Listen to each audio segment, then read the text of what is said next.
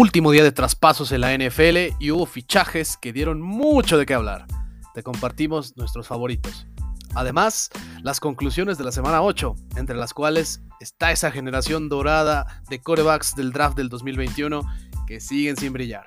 También tenemos las tendencias de esta semana y como siempre, los que se rifaron y los que se mamaron. Somos Alan García y Santiago Escamilla. Les damos la bienvenida a Destino Cantón.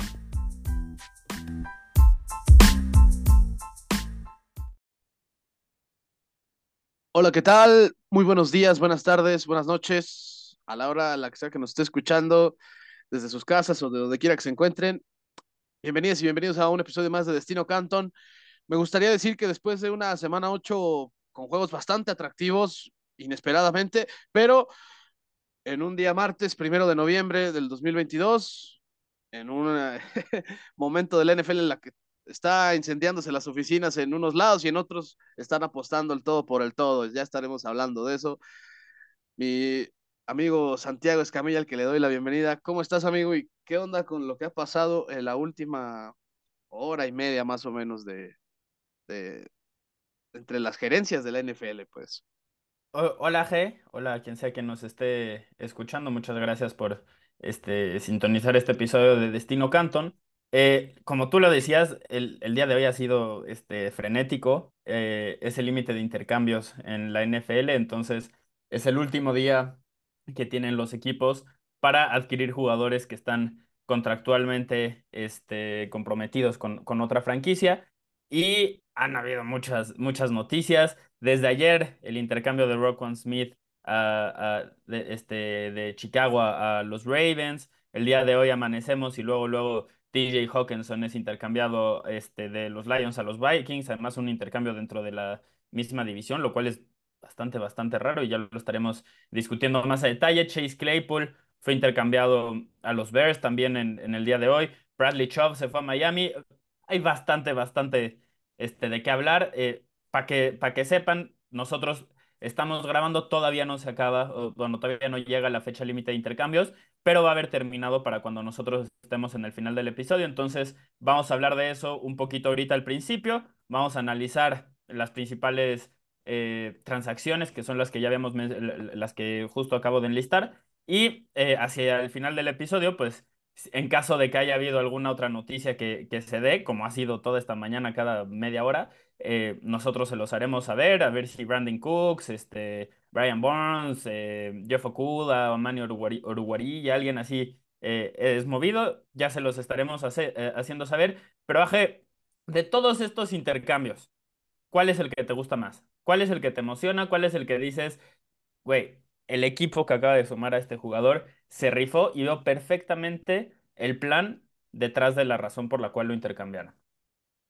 Híjole, pues yo creo que me voy a emocionar, sobre todo con el de TJ Hawkinson a los Vikings, porque además eh, fue, una, fue, una, movida muy oportuna la de Vikings, porque se les lesionó Irv Smith Jr.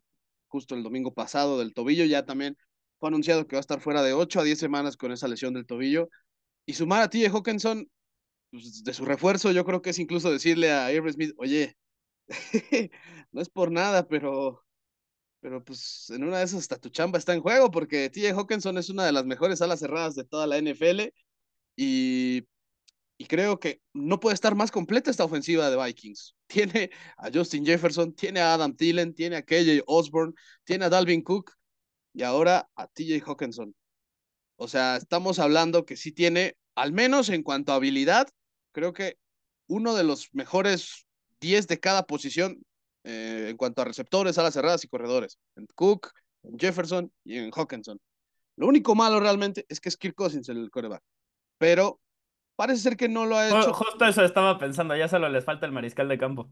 Pero, pero, pero realmente no, no está siendo el, el peor año del Primos. O sea, sí ha puesto de su parte el señor para que este equipo tenga ese récord que tiene, que eso significa no cagarla tanto. Es que eso es lo que te da este güey, este Kirk Cousins. Es un jugador que no te va a ganar el partido, no va a, elevar el talento que tiene alrededor de forma consistente, pero si todo lo demás lo acompaña, él no va a ser el que la cague. Sí, completamente. Y, y bueno, si tienes a una ofensiva así, porque hasta eso debo decir que Cousins ha hecho que pues, Jefferson sí luzca varios juegos, que Dalvin Cook también eh, lo, ha, lo ha, bueno, el domingo pasado lo hizo también. Eh, KJ Osborne. KJ Osborne, con, ya sabemos que es muy oportunista para los momentos clutch KJ Osborne. Un Adam Thielen que sabemos que hace las yardas eh, talacheras cuando se necesita. Y ahora Hawkinson, que sabemos que también es un, es un gran ala cerrada porque no solo eh, es eficaz en cuanto a las manos con las que cuenta, sino que el señor también te puede correr muchas yardas después de la recepción. Y eso es algo muy único en esta liga. Yo me atrevería a decir que en cuanto a yardas después de la recepción, solo Mark Andrews y Travis Kelsey son, mejor, son mejores que él. Y aún ah, así. George, George Kittle ahí este, se acaba de enojar bastante con lo que mencionas, ¿eh? Bueno, sí, tienes razón, tienes razón. George Kittle también quizá ahí, pero, pero estamos hablando no, pero, de tres, sí, este, trabucos. Está en la de- conversación. Sí, O completamente. y y, que, quizá, quizás no a la par, pero justo detrás. y- y que además de todo, eh, Hawkinson se ha encargado de ser el ala cerrada con más yardas en un partido esta temporada. Y eso es algo que sí, ni Andrews, ni Kittle, ni Kelsey han hecho este año, así que creo que es por eso que me emociona lo de Hawkinson, pero está un poquito empatado también con lo de con lo de Bradley Chubb a, lo- a los Dolphins, porque creo que para mí esta es una apuesta de, ok, eh, no importa si pasamos de comodines o como líderes divisionales, pero este mensaje para mí es que vamos por todo. Vamos por Con- todo Concuerdo. y, y- y que están apostando a que Bradley Chubb va a ser el cazacabezas, va a ser el Von Miller que fue de los Rams el año pasado, ahora en este caso con los Dolphins. Eso es a lo que está apostando Miami. El, el cambio estuvo, sí, un poco talachero. O sea, Miami, para resumirles el trade, dio su primera ronda que era de San Francisco, su pick de primera ronda que le pertenecía a San Francisco eh, para el siguiente año. También dieron un pick de cuarta ronda para 2024 y también al corredor Chase Edmonds, que solo jugó media temporada con los Dolphins este año, a cambio de Bradley Chubb y un pick de quinta ronda para el año 2025. Así que es un, trade un poco eh, acá rarito, pero, pero creo que Miami la tiene clara. Chubb es uno de los mejores linebackers de la liga cuando está sano. Ese es el tema con él realmente, que no se lesione. Pero En dos de cuatro, cuatro temporadas anteriores ha terminado en la lista de reservas lesionados. En las otras dos ha lidiado con problemas de lesiones a lo largo de la temporada. Y quizá este año, que es el que mejor le ha ido en cuanto a ese tema, lo ha, lo ha hecho bien, pero eh, cazando cabezas creo que es uno de los mejores, insisto, cuando está sano. Así que a eso le está apostando Miami.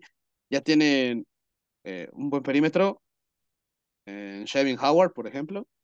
Ahora ya tienen también un gran linebacker en Bradley Chubb. Su ataque, insisto, y ahí lo conversaba con Santiago el otro día, eh, Mike McDaniel creo que ha hecho un estupendo trabajo en cuanto a potenciar a sus mejores hombres como lo son Jalen Waddle y Tyreek Hill.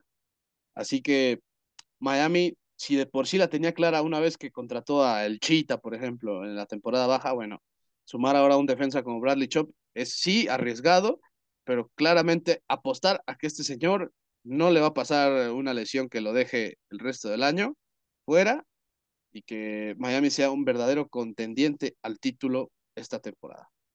Y ahora, Santiago, yo te pregunto a ti, ¿te emociona alguno más de los que yo dije o, o, o- No, o- mira, para, para antes de pasar a, los otros intercambios, porque el de Roquan Smith me, me gusta, si bien no me emociona tanto, eh, creo que el que más me emociona curiosamente es el de Chase Claypool. Entonces, este, ya, ya estaré hablando de eso. Solo eh, para cerrar el, el comentario que decías de lo de Bradley Chubb, si está sano, si puede aportar la defensiva de Miami en este momento, puede salir al campo con un personal en el cual se incluye a Christian Wilkins, a Emmanuel Ogba y a Melvin Ingram presionando al mariscal de campo. Es una locura. Son cuatro monstruos. Re- realmente ya tiene un top 4 tan bueno como casi cualquiera de, la NFL Miami. Y eso lo, lo empatan con una defensiva secundaria que te había resaltado con jugadores como Shavian Howard. De hecho, no mencioné a Jalen Phillips en la línea defensiva, que también es buenísimo. Este, el pick de primera ronda, eh, Van Hinkel en, en la rotación. eh, en fin, tienen muchas piezas eh, estos, estos Dolphins a, la defensiva y me gusta lo que, lo que están haciendo. Y el tema de TJ Hawkinson, que no me gusta, es del punto de vista de Detroit. Con lo de Minnesota estoy de acuerdo contigo en todo. Con lo de Detroit, no sé qué están pensando ellos.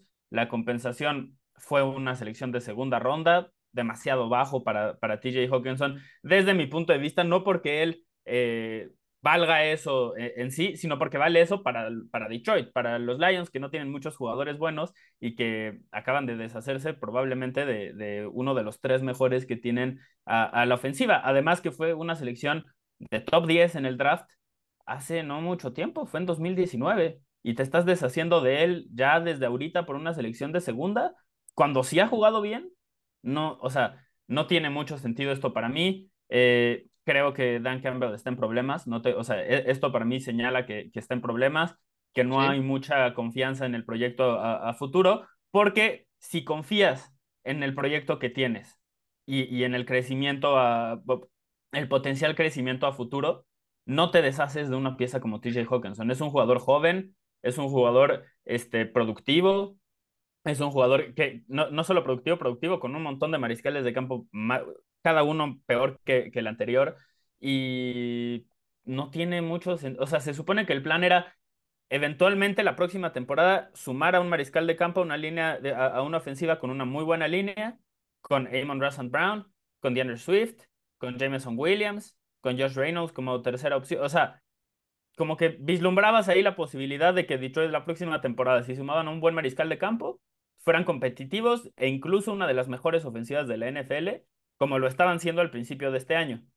Sí, sin, sin el mariscal de campo, porque Jared Goff es muy limitado. Entonces, no sé, no sé cuál es el plan. Eh, no me gusta que, que se hayan deshecho de este jugador por lo que ya mencionaba. Y en fin, e, es, esos son mis problemas con ese intercambio. Y es del punto de vista de Detroit. Para Minnesota es una victoria absoluta. Eh, en el cambio, eh, digo, en el caso de Chase Claypool a los Bears, que es el que te decía que, me emocionaba más, lo intercambio por un pick de segunda ronda en el siguiente año, que además habían eh, este, conseguido por un intercambio el día anterior, en el cual mandaron a Roquan Smith a los Ravens. Así que esencialmente intercambiaron a Roquan Smith por Chase Claypool y una selección de quinta ronda, lo cual en sí te habla mucho de lo cuánto la NFL valora a los receptores por encima de otras posiciones, porque Roquan Smith es de lo mejor que hay en su posición, es el líder en tacleo, en fin, de los mejores jugadores que hay, que hay en su posición en este momento y que ha habido en los últimos cinco años. No, no es algo que, que sea de ahorita. Chase Claypool tuvo una buena temporada de novato y no ha hecho absolutamente nada desde entonces. Y, y, la compensación fue casi la misma. No sé si es que Chicago negocia mal, no sé si es que tenían que dar eso para que Claypool se fuera con ellos, no sé si le pudieron haber sacado más a Roquan Smith, pero la compensación que dieron por Claypool es bastante elevada. Eso sí, tiene potencial Claypool. Es un muy, muy, muy talentoso receptor. Yo hubo un momento, y lo confieso, en el cual estaba, no, no, no solo lo quería, estaba convencido de que Chase Claypool iba a ser uno de los cinco mejores receptores en la NFL. Y, y cuando les digo convencido es a quien me escuchara se lo decía, tal cual. Entonces, sigo confiando un poco en que Claypool tiene potencial que no ha cumplido y que lo puede convertir en uno de los mejores receptores de la NFL. No sé si Justin Fields sea el mariscal de campo para sacarlo, pero, pero, sí es un jugador que es muy bueno en pases profundos, sobre todo este, cercana, cercano a las marcas. Y Chase Claypool es un buen jugador en ese estilo de pases. Entonces, quiero ver cómo lo utilizan por lo menos creo que ya le dieron una arma eh, junto con Darnell Mooney, con Cole le, le dieron unas armas suficientes a Justin Fields como para evaluarlo y ver si se merece otra temporada más allá de, este año. Entonces, eso me gusta a la ofensiva. A la defensiva, deshacerse de Rockwell Smith, pues ya también se habían hecho deshecho de Robert Quinn, ahora se quedan sin Smith. Entonces, la defensiva perdió a dos de sus tres mejores jugadores este, en la actualidad. Si soy Eddie Jackson, en este momento estoy bastante, bastante triste. Y pues para los Ravens es la posibilidad de, sumar una pieza que les hacía falta, porque nosotros habíamos mencionado que, que este, entre sus apoyadores y, su línea defensiva había deficiencias. Con Roquan Smith resuelven una de esas, pero creo que los dos coincidíamos en que la principal deficiencia de esta defensiva era que no tenían mariscales consistentes. Entonces, Roquan Smith no les va a dar eso y no sé si resolvieron el problema ahora tienen que extender a Roquan Smith, tienen que extender a, la, a Lamar Jackson, entonces también es interesante ver cómo, cómo van a lidiar con, con todo eso. Y lo de Bradley Chubb, me gusta el intercambio, solo hay que decirlo, a mí me preocupa bastante el tema de las lesiones y personalmente es una razón por la cual yo no hubiera hecho ese intercambio si soy Miami. Así lo digo abiertamente, quizás me equivoque, pero yo no hubiera mandado una selección de primera ronda por Bradley Chubb, sabiendo el historial de lesiones que tiene y por más talentoso y, y, más productivo que haya sido en esta temporada. Entonces, e, esa es la forma en la que veo las noticias que han surgido en estos días en torno al, cambio de, jugadores. También obviamente vamos a estar haciendo nuestro análisis de la semana 8, así que todos atentos, pero no podíamos no, no mencionar estos intercambios y no mencionar la forma en la que cambian el panorama en la, en la NFL, porque realmente lo han hecho. O sea, como tú, como tú lo dijiste, Miami y Minnesota vieron una ventana de oportunidad, también Baltimore, y dijeron, esta es la temporada, este es el año en el que podemos ganar un Super Bowl y lo están haciendo, están apostando completamente por esta temporada. Veremos si le sale, veremos si no. AG. Eh, que, bueno, que bueno, yo sí, yo sí quiero nada más aclarar una cosa. Eh, en, ese en ese trade de Bears con, con Steelers, ya lo, dijeron en claro ahorita los, los reportes. El pick de segunda ronda no es el que agarraron de, de Ravens. Sí ah, no es de Rockwan Smith. Sí es, el propio, sí es el propio de los Bears, lo cual pues peor tantito. Es todavía, es todavía mejor para Pittsburgh justamente. No, no mames. Eh, ese detalle, qué bueno que lo hayas aclarado. Te lo agradezco pues, mucho. porque, pues, qué pendejos son los Bears. No puedo creerlo. O sea. Porque los Bears van a tener un top 5, van a estar en top 5 o top 10 al menos, ¿no? O sea, por ahí. No, no, no, no. O sea, soltaste más por Claypool de lo que recibiste por Rock Perdón, pero yo dije, no, me gusta el intercambio de Claypool, ya sabe qué. Sabiendo eso, me gusta bastante menos. Qué pen... No, no, no. De verdad, no, no entiendo cómo le sacas más a Claypool y, bueno, y bueno, aquí también quiero yo decir que este, eh, los Dolphins, pues creo que han demostrado eh, que los primeros picks de, draft que tienen, eh, pues les, los han sabido mover muy bien, con todo y que se han deshecho de ellos. Cuando San Francisco les dio la vida entera para tener a Trey Lance, bueno, ¿Qué hicieron con el pick del 2021? Lo utilizaron para tener a Jalen Waddle. ¿Qué hicieron este 2022? lo mandaron ese pick para tener a Tyreek Hill. ¿Y ahora qué van a hacer con el 2023? Lo mandaron a los Broncos para tener a Bradley Chop. Creo que eso es al final algo bueno porque son jugadores élite y jóvenes, así que eh, en ese sentido creo que aplaudo a los, a los Dolphins por, por realmente fijarse en, tener jugadores élite en ese sentido. Yo sé que tú ahorita no estás de acuerdo con ese movimiento, Santiago, pero creo que también... Desde el punto de vista de, de, de este, lo que decías, creo que tiene mucho sentido. Están esencialmente diciendo, güey, ¿para qué seguimos teniendo selecciones de, draft cuando las podemos cambiar por jugadores que ya son una realidad? Y, eso cuando lo haces bien, te puede llevar a ganar un Super Bowl. O pregúntenle a los Rams. Cuando se hace mal, termina siendo los Saints de esta temporada, ¿verdad? o sea, es una, una balanza difícil de, de, encontrar justo el balance, pero este es, es, es un, es un tema. Y también hay que decirlo, tú resaltaste Enlistaste un montón de picks que han utilizado recientemente. Tendrían más si su, si su dueño no fuera una mierda, si Stephen Ross no fuera una mierda. También sí, porque les quitaron. Recordemos que, recordemos que les quitaron y, y bueno, Bradley Chop que tiene 5.5 capturas esta temporada. Bueno, él tiene una tercera parte de todas las que tienen esta temporada Miami. Tienen solo 15. Esa es una de las razones por las que yo creo que Miami apostó totalmente por Bradley Chop.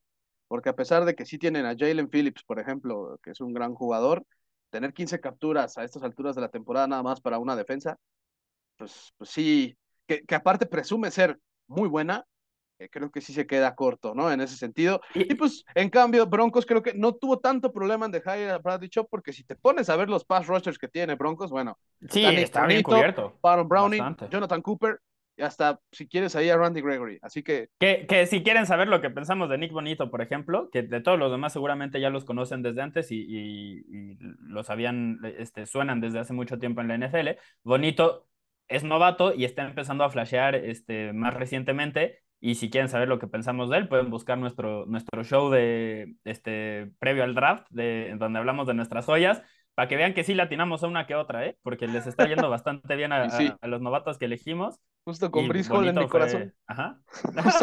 Justo, con Briscoe. Que por, cierto, Santiago, yo sé que este no es un jugadorazo o algo así, pero te acabas de quedar sin este sin Jeff Wilson, ya acaban de anunciar los reportes que los 49ers están mandando a Jeff Wilson a los Miami Dolphins. Así que Miami. Jeff Wilson es otro corredor, ¿eh? Desde mi punto de vista. Otro corredor más. Se acaba de ir Chase Edmonds y acaban de traer a Jeff Wilson. O sea que Creo que con Morstead y Wilson, dos ex gambusinos qué ahora Oye, eso sí, qué maravilla la NFL, que todo el tiempo te, te, está regalando noticias. O sea, tenemos media hora hablando de, no de la semana 8 en nuestro análisis, de episodio de análisis de la semana 8, y, y nos siguen dando más noticias de las cuales hablar. Eh, realmente es muy interesante. Tú le decías, Chase Edmonds acaba de salir de Miami, ahora contratan a Jeff Wilson, o sea, esencialmente tienen el backfield de 2019 eh, de San Francisco ahora en, Miami, porque ya también tenían a, Raheem Mostert, solo les falta sumar a Tevin Coleman y, ya tienen la, trifecta. Pero eh, la verdad es que Wilson es un corredor efectivo. A mí lo que me llamaba la atención es que contra los Rams lo utilizaron como H-back mucho, como e, esta especie de, ala cerrada que se queda pegado al, al, tackle mucho y que juega como en esa zona detrás de la línea de, golpeo, eh, mucho este, jet sweeps, mucho cruzando detrás de, los bloqueadores para, salir en rutas o cosas así. Y me gustó ese rol para, Jeff Wilson. Parece que a Shanahan no tanto porque ya se deshizo de él. Pero definitivamente, mira, va un esquema que conoce, con un entrenador que lo ha sabido utilizar. Y para él es, una, pues, es, un, buen intercambio después de haber perdido su trabajo de, de titular. Y que todos estuviéramos de acuerdo en que tenía que perder su trabajo de titular con la llegada de McCaffrey. Así que eh, creo que es ganar, ganar para, para los dos. Y yo personalmente como aficionado de San Francisco, más allá de que ha aportado mucho a través de, de los años recientemente, creo que es, su, su producción va a ser no, fácil de reemplazar, pero tampoco difícil. Así que no, no lo extrañaré demasiado. No, es que con McCaffrey ahí realmente... Eh, pues... Eh, eso sí, en dos semanas cuando se lesione McCaffrey y otra vez estemos utilizando Tevin Coleman, ahí sí voy a estar enojado de que se hayan deshecho de él. que, esperemos que no, amigo, la verdad, porque McCaffrey. Pues esperemos que no. Ya, ya, estaremos, ya estaremos hablando de McCaffrey en una sección de, del día de hoy. Pero ahora sí, si es que ahorita nos lo permite Adam Schefter, Jan Rapoport con sus, con sus eh, updates ya de, del trade line, que ya está por acabar, por cierto. Eh, ¿Qué te parece si vamos con el análisis de. Uy, Dios mío. bueno, resulta que ahora los Falcons están mandando a Calvin Ridley a los Jaguars wow, para el siguiente año, porque recordemos que está suspendido el resto de esta temporada, a cambio de un pick de segunda ronda del 2024 y uno de quinta del 2023.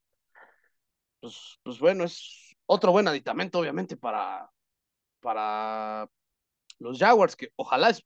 Y mira, qué, qué buen timing para hablar de esto, porque una de las conclusiones que tenemos de esto, Santiago, de esta semana 8, es que ya tras, eh, bueno, una temporada y media, en la que una gran generación de corebacks llegó a la liga. Bueno, eh, hablando de Trevor Lawrence, hablando de Trey Lance, hablando de Justin Fields, de Mac Jones. Eh, creo que han quedado mucho a deber estos corebacks. La clase de corebacks del 2021 no ha prometido nada. Eh, también se me había olvidado mencionar a Zach Wilson, que de hecho viene de un juego terrible, me, atrevo a decir que uno de los peores de su carrera, o sea, uno, el, el, quizás hasta el peor de su carrera, porque sí fue, sí fue terrible, ¿no? Terrible. Trevor Lawrence, bueno, esta temporada eh, los Jaguars están con marca de 0-6 cuando eh, los partidos se definen por una posesión, o sea, por siete puntos o menos. Zach Wilson sufrió cuatro intercepciones el domingo pasado, tres bajo presión, además que solo completó uno de 14 envíos cuando estaba presionado.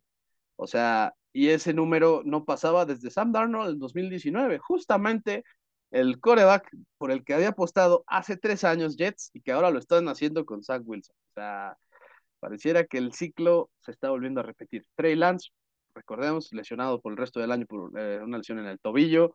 Eh, y bueno, sigue siendo una incógnita. Justin Fields, que ha, tenido sus dos, sus mejores juegos de, esta temporada, me atrevo a decir, en las últimas dos semanas, contra Dallas y contra Patriots, pero realmente no se ve, no se ve que vaya un, progreso claro en, en, cuanto a decir, ok, vamos a apostar por Justin Fields. Quizá ahorita el, el pick de Chase Claypool ha sido la razón por la que quizá el gerente está diciendo, ok, vamos a apostar por este niño, pero no creo que sea suficiente. Tiene buenos dos corredores ahí en Khalil Herbert y David Montgomery, sin duda alguna. Eh, Darnell Mooney creo que es bueno. Cole Kemet me falta todavía para que me convenza de que puede ser el ala cerrada titular de ese equipo, pero realmente el desarrollo de, de Justin Fields para mí sigue teniendo más eh, dudas que respuestas. Ya estaremos viendo qué onda con eso, ¿no? Mac Jones, que lleva al menos una intercepción en sus últimos seis juegos que ha, que ha este, sido titular con los Patriots. Que Mac Jones fue el, el quarterback novato del año pasado que al, que al que mejor le fue, sin duda alguna. Y aún así está teniendo esta eh, secuencia de juegos siendo interceptado. Y eso es algo preocupante. También está tratando de hacer cosas que no debería. Eh, Davis Mills, bueno, eh, tuvo un partido deleznable, deleznable, en serio. O sea, creo que Davis Mills no lo quiero yo poner tampoco totalmente en el costal de promesa como en el que estaban Justin Fields, Mac Jones, Trey Lance, Zach Wilson y Trevor Lawrence, pero sin duda alguna creo que también ha quedado a deber, o sea, esta generación de corebacks realmente nos ha decepcionado, Santiago.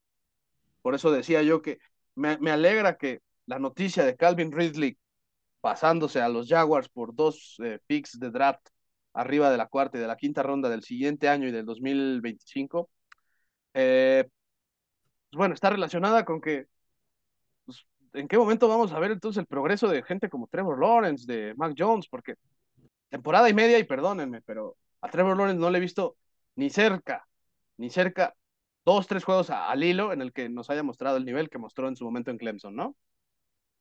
Yo me, me siento muy extraño porque en un momento de brillantez absoluta pateé el cargador de la computadora eh, justo después de haberlo conectado porque me había avisado que ya no tenía pila, entonces se me apagó la computadora porque no tenía pila.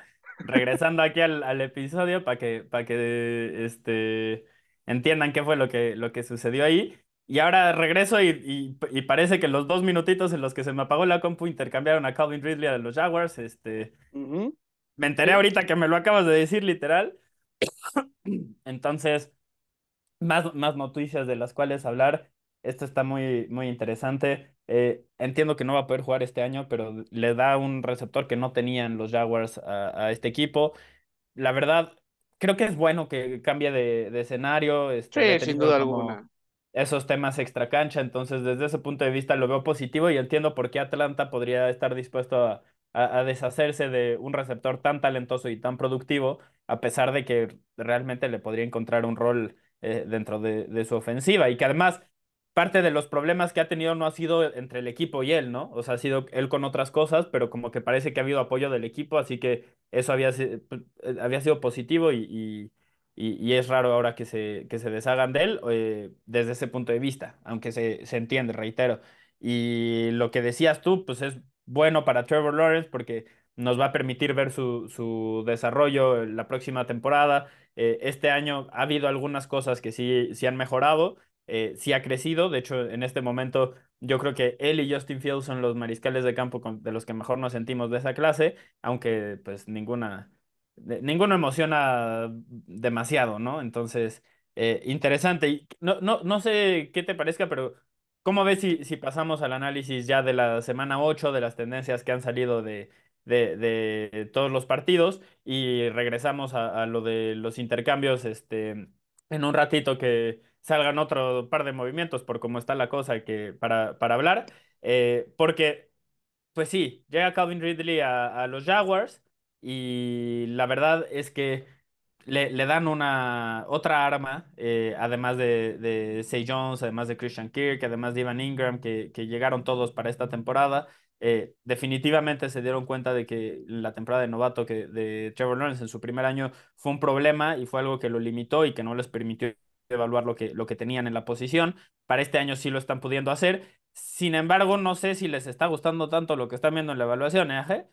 No, Porque no, no, de- es que, es que de hecho por eso es que yo sí, de primera conclusión de este año, bueno, de este año, de esta semana tenía que, ha pasado temporada y media de, de esta clase de corebacks del 2021 y la verdad, eh, para lo que esperaba, pues, está siendo un poco decepcionante. Está más siendo decepcionante que, que prometedora. O sea, yo entiendo que hay circunstancias que no le han ayudado a muchos quarterbacks, a Justin Fields, por ejemplo, su entorno no lo han rodeado bien, Trevor Lawrence no lo, no lo rodearon bien en su primer año, Zach Wilson, perdóneme, pero él sí está haciendo un Sam Darnold este, del 2022, pero más chaparrito. Eh, Trey Lance está lesionado, pero Mac Jones también, hilando seis juegos con intercepción, insisto, no, no, no hay forma en la que puedas sentir que puedes confiar totalmente en Mac Jones. Y bueno, Davis Mills, sabemos que no está en el mismo costal de papas que estos cuates, solo está en el mismo año de, de, ellos, pero, pero no es como que fuera a ser promisorio, pero igual registró quizá el peor partido de su carrera el domingo pasado, así que al menos en cuanto a yardas eh, generadas. Así que yo la verdad sí estoy un poco desanimado. Ojalá pues, pueda haber vuelta de hoja, sobre todo con Justin Fields, que ya tiene una mejor arma, con Trevor Lawrence, que neta, no le están quitando las excusas para poder decir, no puedo progresar, ¿sabes? Pero, Ajá. pero, pero realmente, pero realmente sí, no, no, no sé. Y yo, ¿sabes qué? El tema de Mac Jones específicamente, a mí es el que más me sorprende porque, número uno, y lo digo de frente, a mí después de Trevor Lawrence era el mariscal de campo que más me gustaba de, de esta clase, y así lo dije en su momento, y San Francisco eh, si yo hubiera estado a cambio de su selección, tenían a, Mac Jones y no a, Trey Lance. Pero la regresión que he visto de Mac Jones esta temporada es alarmante. Y con, lo digo con, con esa palabra específicamente, eh, muy cuidadosamente, no, no lo digo a la ligera. Es alarmante porque hemos visto a un jugador que ha cambiado su estilo completamente. No sé si es por la ofensiva en la que lo pusieron y lo que le están pidiendo hacer, o si es algo que él, que él decidió está intentando usar demasiado sus piernas. y, lo digo porque no, no, no es suficientemente rápido para que esta sea un arma. O sea, ¿es algo que lo puede sacar de vez en cuando de un problema? Sí. Pero no, no, o sea, no, no tendría por qué estar corriendo una, dos, tres veces por cuarto. Eso no tiene sentido, no para Mac Jones, es un desperdicio. Cada jugada en la que corre, en lugar de lanzar un pase, cuando, cuando no es porque se le acabaron las opciones y está corriendo para la primera oportunidad, es un, e, es un desperdicio, lo reitero, no es algo que debería de estar sucediendo. Y además está tomando decisiones terribles. A mí lo que me gustaba mucho de él era que no cometía muchos errores y que parecía siempre tomar la decisión correcta. Bueno, no he visto ninguna de esas dos cosas esta temporada. Y, y no es que te diga, lo vi un cuarto y después desapareció. No, no lo he visto. No ha existido. Esta temporada ha sido mala cada partido peor que el anterior y cada partido sembrando más dudas en mí sobre lo que puede ser Mac Jones. Número uno, porque no creo que esté en un entorno que beneficie a, su crecimiento. La primera temporada sí, la segunda no, y eso es algo que tiene que cambiar para la tercera. O no voy a creer que, los Patriotas confían en Mac Jones como su mariscal de, campo del futuro. Y número dos, porque su, suelo es bastante más bajo de lo que me imaginaba. Yo, yo pensé que un mal Mac Jones eh, pues se iba a ver como Kirk Cousins, más o menos. Eh, no, no así. O sea, este Mac Jones, si lo sientan, no me sorprendo. En este momento está jugando suficientemente mal como para invitar la conversación y no lo esperaba en, su segunda temporada. No me gusta, me, apura y, no sé si es un tema donde le están pidiendo que haga más, porque él está jugando casi como si fuera Josh Allen, intentando ganar con sus herramientas eh, físicas, que, perdón, pero no, no las tiene, no para ganar de esa forma, no para dominar en la NFL. Así que es el que más me preocupa. Si lo digo abiertamente, es el, el, que más me preocupa. Y no meto a Zach Wilson en la conversación, porque para mí él es un boss del cual los Jets se van a tener que mover después de esta temporada, sí o sí. Entonces, él yo ya lo doy como un caso perdido lo, confieso. Después de temporada y media quizás sea demasiado rápido, demasiado abrupto, pero el güey está cometiendo errores que si, si, si Kenny Pickett cometiera estos errores, diría que estoy muy preocupado por lo que estoy viendo de Kenny Pickett y, más o menos andan ahí en la conversación, ¿eh? Este, pues pero... solo que este, este, este apenas lleva, ¿qué? Seis juegos, este... Exacto, justo, ese, justo ese es el punto. Este, o sea, Zach Wilson no debería de estar cometiendo estos errores para el momento de, de su desarrollo en el que está y la verdad es que a, mí me preocupa bastantito. Sí, no, su, su última intercepción, ah, no, no, no, ya también vamos a hablar de eso. Pero, pero quitando eso, Santiago, mira, con todo y lo que has dicho de Mac Jones, pues yo creo que es para que se valore al entrenador que tiene, ¿no? en Bill Oh, Belichick. sí. Porque con todo y el desastre que viste de Mac Jones, bueno, Patriots ganó relativamente fácil a los Jets. Porque se dedicaron a presionar a Zach Wilson, lo cual es veneno puro para el Es que, coreback güey, este, este juego, e- este juego era como do- dos güeyes borrachos de 18 años jugando ruleta rusa, uno al lado del otro y tomando, eh, este, tomándose turnos para dispararse a, a ellos mismos, para, para causarse daño. O sea, realmente así era. Era, ay, tienen el balón los Jets. Uy, la va a cagar Zach Wilson. Ay, tienen el balón lo- los Patriots. Ay, la va a cagar Mac Jones. O sea, esa fue la sensación durante todo el juego.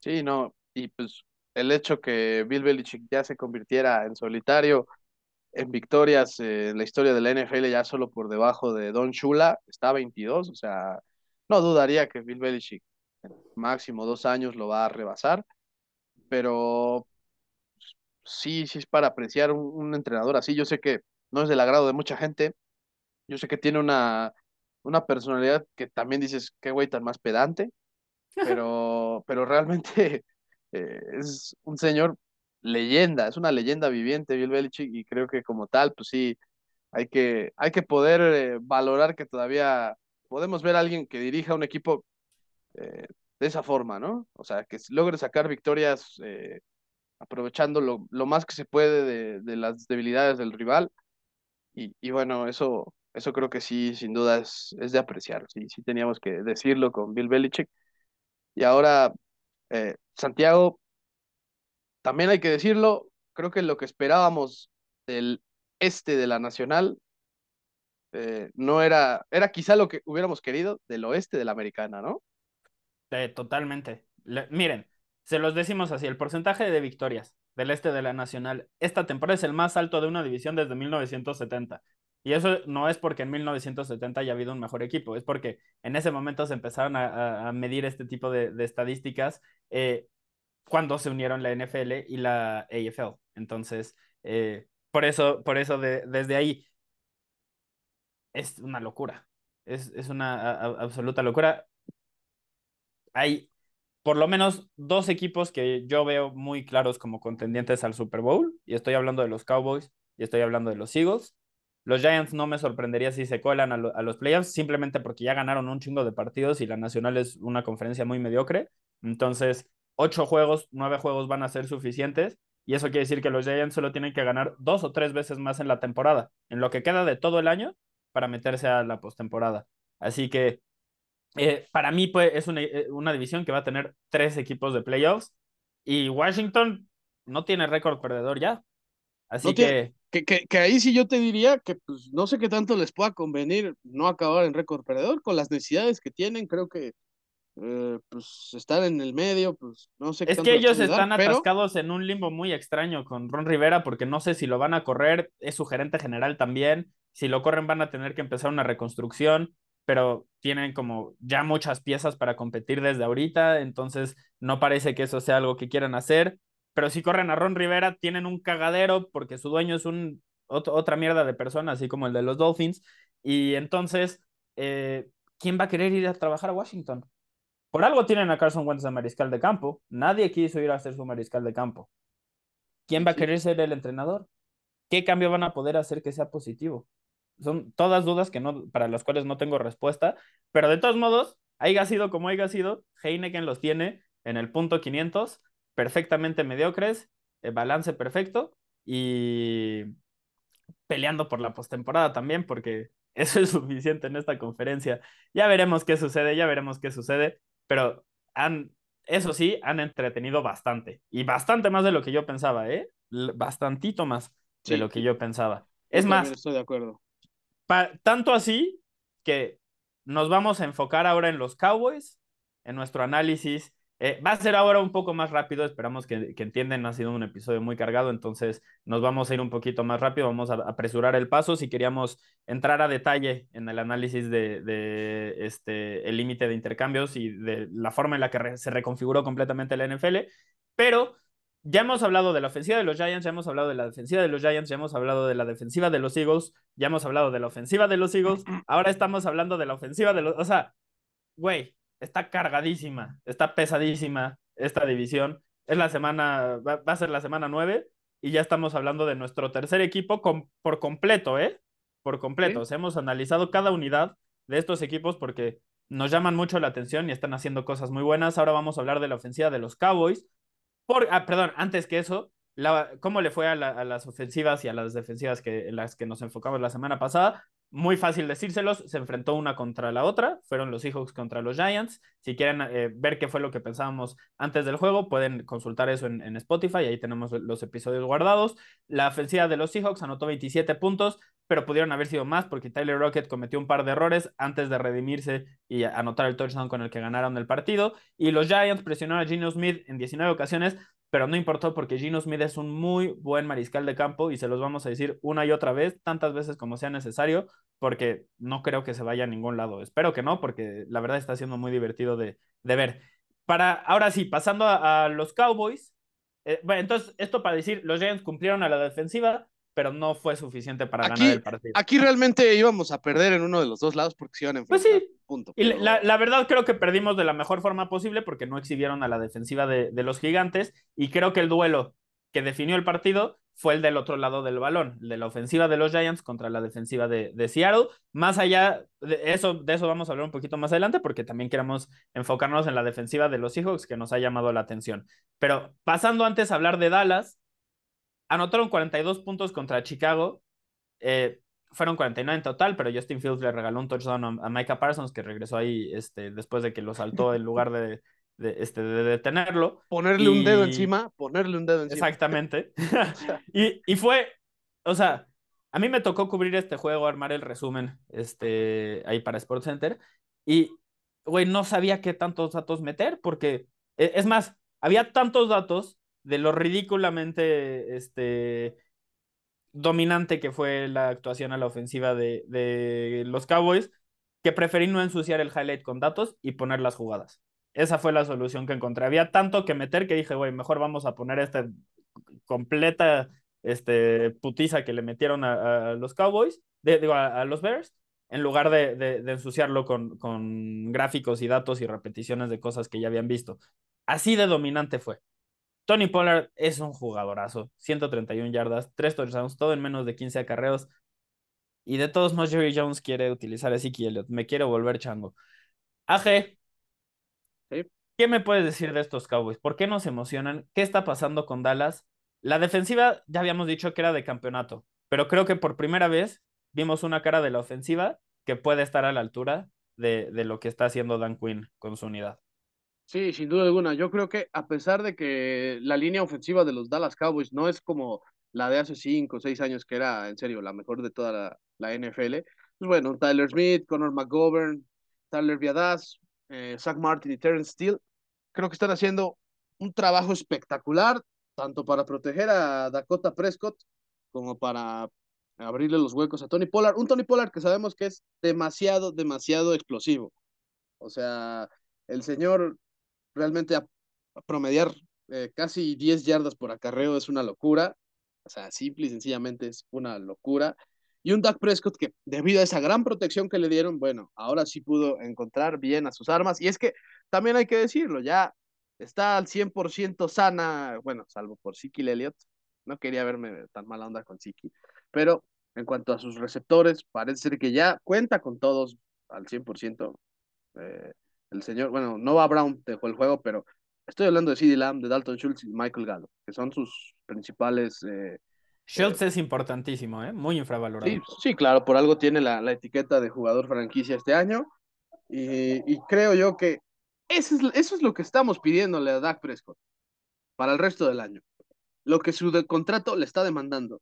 Un juego de esos en los que además de que sí sabemos que puede tener ese recurso de correr el balón y que sí lo hizo, hasta hizo un touchdown por tierra, pero que su brazo sea eficaz, que sea exacto, porque solo falló seis pases en el juego, eso, eso habla muy bien de, de Prescott. Digo, sí sufrió una intercepción, pero en general, salvo ese asterisco que creo que es mejorable para una putiza de 42 puntos a la ofensiva, pues creo que puedes decir, ok, este es el asterisco que tengo que mejorar, pero ya vi más notas positivas, muchas más positivas que negativas, o sea, normalmente el ritmo de los partidos de los Cowboys era basado en la defensiva de los Cowboys, pero ahora fue basado en la ofensiva de los Cowboys. Y eso es algo que creo que también la gente lo celebra bastante. Tanto que hasta un amigo sí me dijo como de, pues, pues sí, qué bueno por Prescott, pero me preocupó que la defensa eh, aceptara estos puntos. Pero es que fue porque se estaba jugando al ritmo de la ofensiva de los Cowboys, que estaba haciendo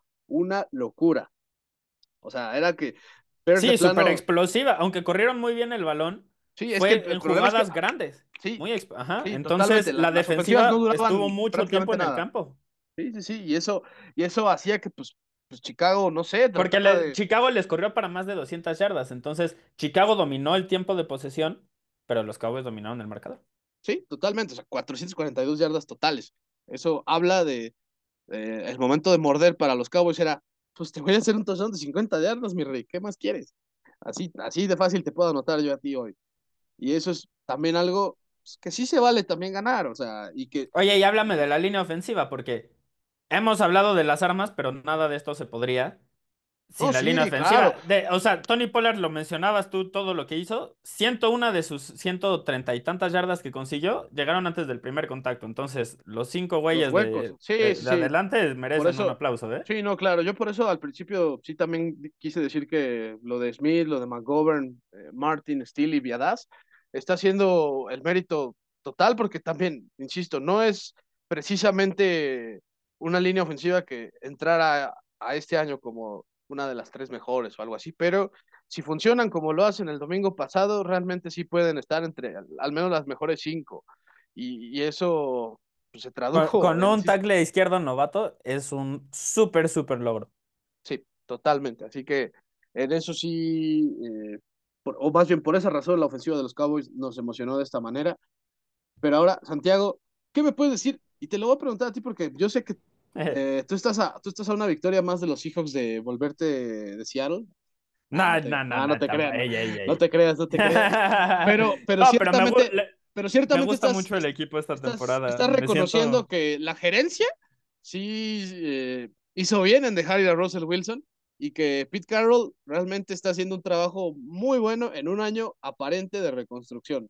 Y ahora también con su defensiva, ¿no? Que... Eh, y, que, y que es muy frustrante porque no lo vi venir, pero un poquito lo vi venir. Ay, sí. ¿Y a qué me refiero? Cuando tuvieron su draft, eh, en el episodio de análisis post, este, recuerdo que, que una de las cosas que resalté es que me frustró mucho ver lo mucho que me gustó el draft de Seattle. En retrospectiva, en esa eh, cuestión en específico, pues sí teníamos razón. Sí hicieron un muy, muy buen draft. La clase de novatos de este año es una mamada y está aportando muchísimo, pero también hicieron otras decisiones, tomaron otras decisiones ahí silenciosas, a las cuales no muchos les dimos este, el peso que quizás deberían y que, que, han este, sumado bastante. Número uno, eh, en el intercambio de Russell Wilson, se trajeron de regreso a Shelby Harris, que es uno de esos jugadores que silenciosos, no captura demasiado al mariscal ni lo presiona demasiado, entonces no lo escuchas mucho, pero contra el juego terrestre es una garantía y, y, además es un muy buen líder de, dentro del campo. Hay una jugada en específico en el cuarto cuarto en la cual eh, tiene un double team y se lo traga, entonces mantiene dos jugadores ocupados, pero ninguno del, del resto de los de la línea logra ganar su duelo y entonces Daniel Jones tiene todo el tiempo del mundo, no hay opciones, sale corriendo. Y Shelby Harris lo persigue. Corren, tenía un camino más largo Shelby Harris este, que, que Daniel Jones para llegar a las marcas, eh, porque estaba, eh, fue una de esas situaciones en las que los dos están corriendo y el que llegue primero va a evitar que el otro consiga lo que quiere conseguir, que es la primera oportunidad. Y no me acuerdo si era una jugada de tercera una jugada de cuarta, perdón, pero este juego lo vi ayer como a las 4 de la mañana. Este, y, es neta, si quieren ver las historias de, Instagram, ahí subí algunas cositas. Eh, pero lo alcanza, lo detiene y se vuelve loca la banca completamente de, los Seahawks. Esas son las jugadas que, también ofrece Shelby Harris, que no son tan vistosas, pero, pero son muy, muy importantes. Y no solo eso, hay, hay otros jugadores eh, que sobre todo me quiero enfocar en Al Woods, y me quiero enfocar en este. Ay, se me fue el nombre del safety. Ahorita me voy a, acordar.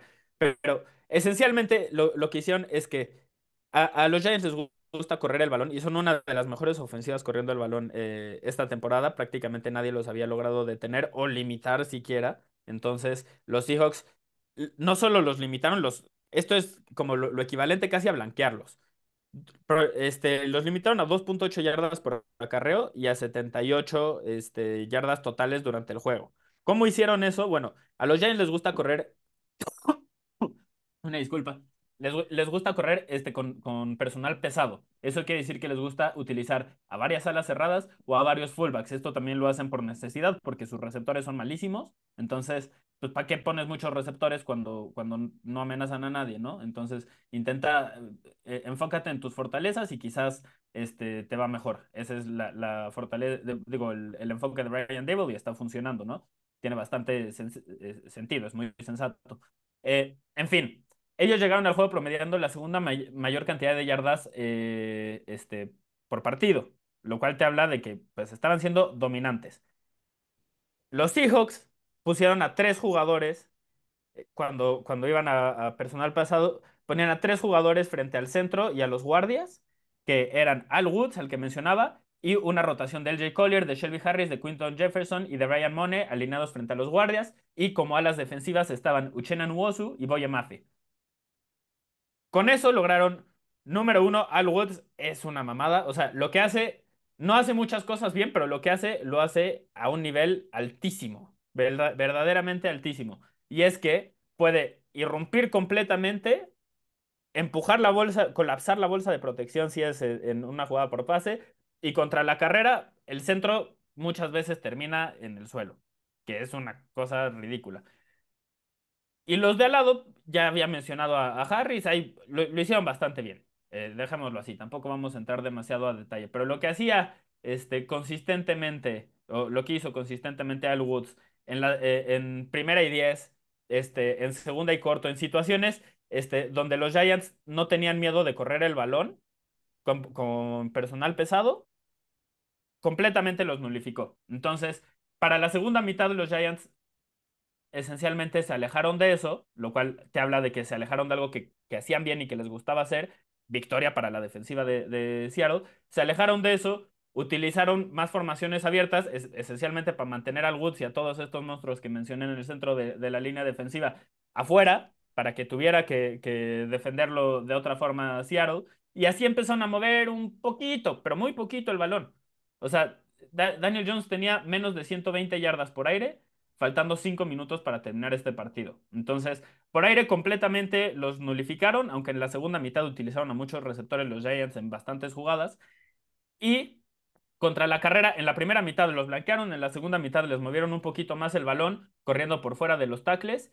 Pero ahí es donde Ryan Neal eh, fue bastante importante, porque él jugó un rol como espía, es el, el, safety que no me acordaba hace rato, jugó un rol como espía de Saquon Barkley que ayudó a, jugar, a limitar las jugadas explosivas cuando estén intentando correr por fuera de los tackles y por dentro de, lo, de los tackles, pues eh, eh, ahí había muchos otros jugadores que podían ayudar. Y cuando, cuando se quedaba el, el balón, por ejemplo, en, en, optativas, Daniel Jones, valía verga para, para Ryan Neal. Él iba y le pegaba a Saquon Barkley. Entonces, eso forzó a que Daniel Jones dejara de darle el balón a Saquon Barkley en ese tipo de jugadas, porque sabía, le va a pegar Ryan Neal, mejor intento yo correr para 2-3 yardas. Victoria para la defensiva. Lograron quitarle el balón al mejor jugador de la ofensiva rival. Entonces, todas estas cositas sumadas son la forma en la cual puedes detener a una de las mejores ofensivas del NFL que estaba siendo absolutamente dominante, con una defensiva que en teoría, en teoría, no es una fortaleza.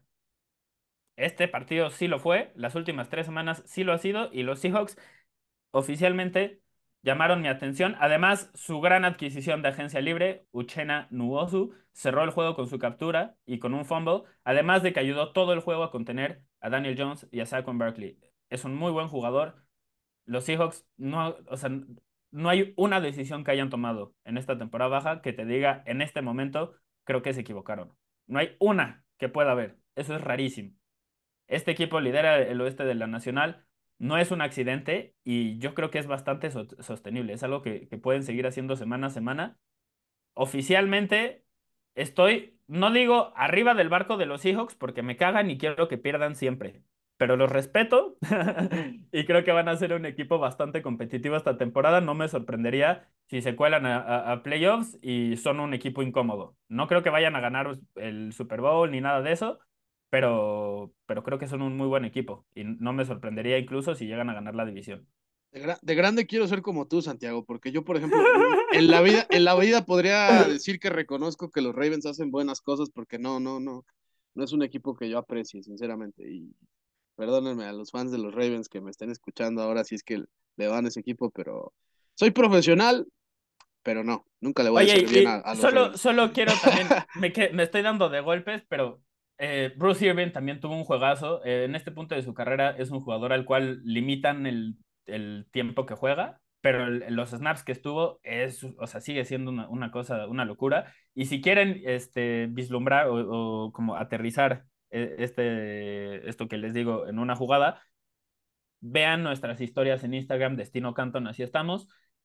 Es una locura. Hay una jugada en la cual llega tan rápido a, a presionar a Daniel Jones, a Saquon Barkley, que no les permite ni siquiera desarrollar el concepto por tierra que traían, la, jugada, le pega a los dos, completamente los detiene, terminan en el suelo, por cierto, él sí va y toca a Daniel Jones ya que está en el suelo, Justin Fields, y, es una locura de jugada, es una locura de jugador y no podía no mencionarlo, perdón, perdón. Y, bueno, de, de ahí entonces vámonos a la contraparte, ¿no? ¿Qué unidades nos preocuparon esta semana? Antes vamos a revisar, Santiago, los así que los sectores del campo que nos habían preocupado la semana pasada, bueno, la defensa de Tampa Bay le hicieron 27 puntos los Baltimore Ravens, 24 en la segunda mitad. Los Ravens, que a pesar de tener múltiples bajas en la ofensiva, entre ellas obviamente la de Mark Andrews y la de Gus Edwards, además de este, pues les hicieron 24 puntos y, con, sí, un Isaiah Likely que ya lo habíamos destacado como un gran ala cerrada, pero no dejó de estar limitada esa ofensiva y aún así les hicieron 24 puntos en la segunda mitad y pues corrieron para todas las yardas posibles habidas y por haber, ¿no? Y que es la fortaleza principal. Así que ahí estrellita.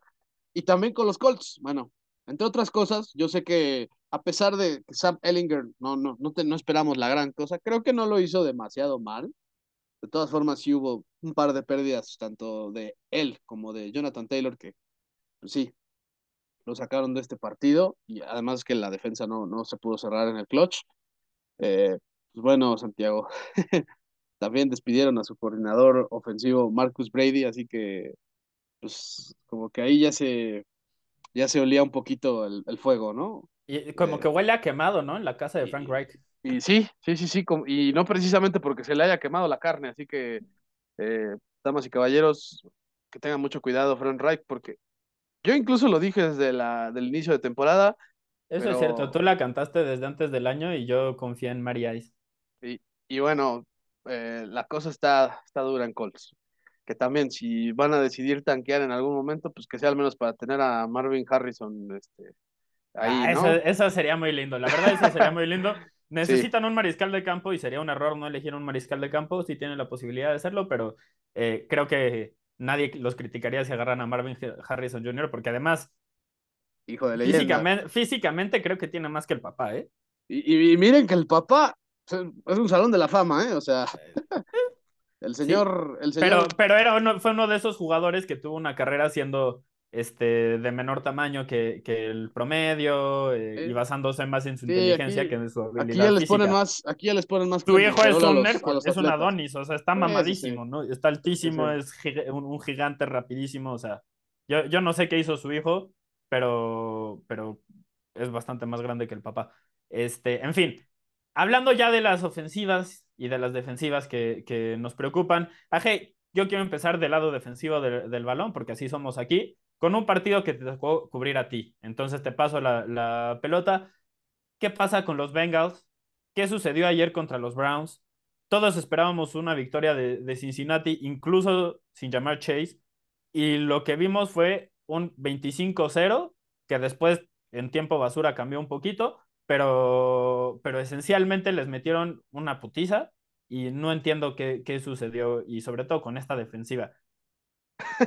vamos, a, vamos, a hacer, vamos a hacer un tipo adivina quién, como si tú no hubieras visto el partido, Santiago, y yo te voy a ir diciendo. El coreback ganador pasó 7 de 22 para 278 yardas y un pase de touchdown. Si tú, si, si yo te preguntara quién de los dos corebacks crees que tuvo esos números, creo que por obvias razones me tratarías de decir que yo burro, ¿no? Ujú. Pues no, es Jacob Brissett el que tuvo esos, esos números. Y 17 de 22 dijiste, ¿no? sí, solo falló cinco pases, solo falló cinco pases. Ok. Y bueno, Que además ahí, por ejemplo, hubo este, una situación en la cual fue encallando el balón. sí, eh, o sea, o sea, ¿no? son, son- son incompletos falsos, ¿no? Entre Ajá, otras en cosas. fin. Eh, Nick Chop, Perdón, espera, yo no vi el partido, ¿verdad? Sí, se supone que. Sí, sí, sí. Y, y, y bueno, Joe Burro que fue de vein- eh, se fue de completos de 25-35 para 232 yardas, una intercepción, cinco capturas y dos touchdowns. Que por cierto, Brissett solo fue capturado dos veces. Y eso pues fue más bien, pues, prefirió amarrarse con el balón a que, a que realmente lo, lo capturaran, salvo en una donde sí creo que la cagó, que quiso hacer como la de Superman y le hicieron un fumble y, eso eh, repercutió en una entrega que se acabó en un gol de campo fallido por Evan McPherson. Pero Santiago, es que una vez que se lesionó Chidobe Awuzie en este juego, realmente fue vía libre total para, para el ataque aéreo de los Browns.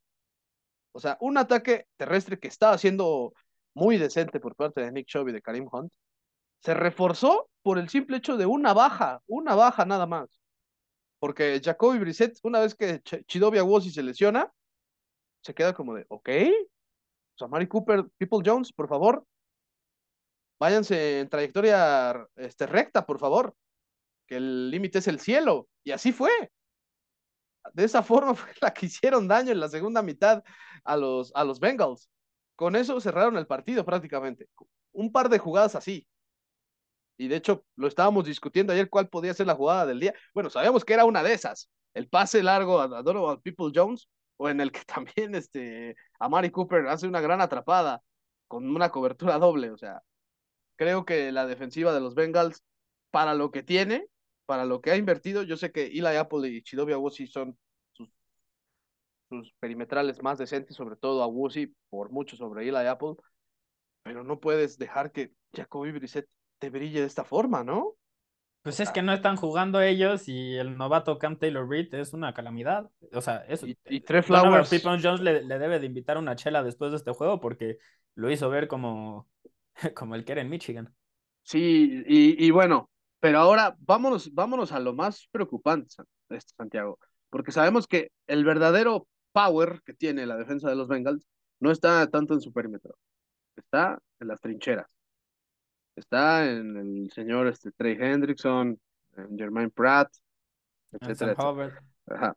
O sea, etcétera, etcétera. Bueno, ¿qué me dirías si te digo, mira, insisto, parece una divina quién, si te dijera cuál de los quarterbacks crees que tuvo 3.24 segundos antes de lanzar el pase de, de tiempo, pues, que le dio su, su, línea ofensiva, ¿quién me dirías que fue por aparte de los fíjate, que hubo? Fíjate que ahí, sí diría que son los Browns, porque la línea ofensiva ha sido una fortaleza cuando están sanos desde hace unas temporadas y para Cincinnati, eh, incluso con, con, los jugadores que sumaron, pues, mira, las líneas ofensivas toman tiempo, entonces incluso si sumas mejores jugadores, va, va, a tomar tiempo para que sea funcional. Entonces, esa es la razón por la cual no quieres cambiar a tres, cuatro jugadores de, de línea de un año a otro, porque aunque sean todos mejores, les va a costar. Es, es, el periodo de adaptación es una cosa real en la, en la línea ofensiva. Cualquiera persona que, que, haya jugado ahí este, en algún momento de, de, su vida se da cuenta de que necesitas una comunicación y un entendimiento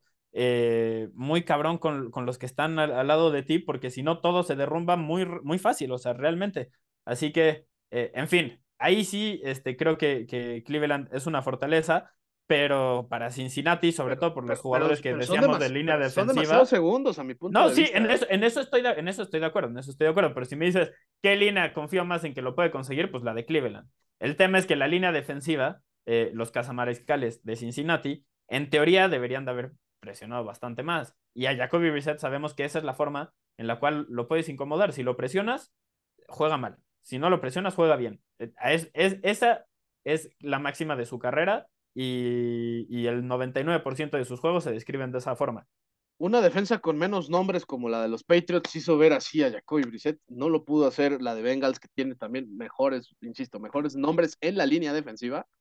Y es por eso que también fue lo que me llevé yo de Bengals y que es un equipo que, así como lo comentaba ayer, que cuando pierde, desgraciadamente, exhibe demasiado sus problemas. O sea, cuando gana, sí demuestra que tiene eh, explosividad, pero cuando pierde, lo hace de una forma terrible, o sea, siendo exhibidos. Y eso es algo preocupante para, para Bengals y su defensiva que por ratos el año pasado se encargaba, aunque sea de robar balones, aunque sea de capturar. Ahorita no está haciendo ni una cosa ni la otra. Realmente la, el, el robo de balón que tuvo, tuvieron también fue porque Amari Cooper se sintió coreback en algún momento del partido y lanzó un pase horrible a Von Bell.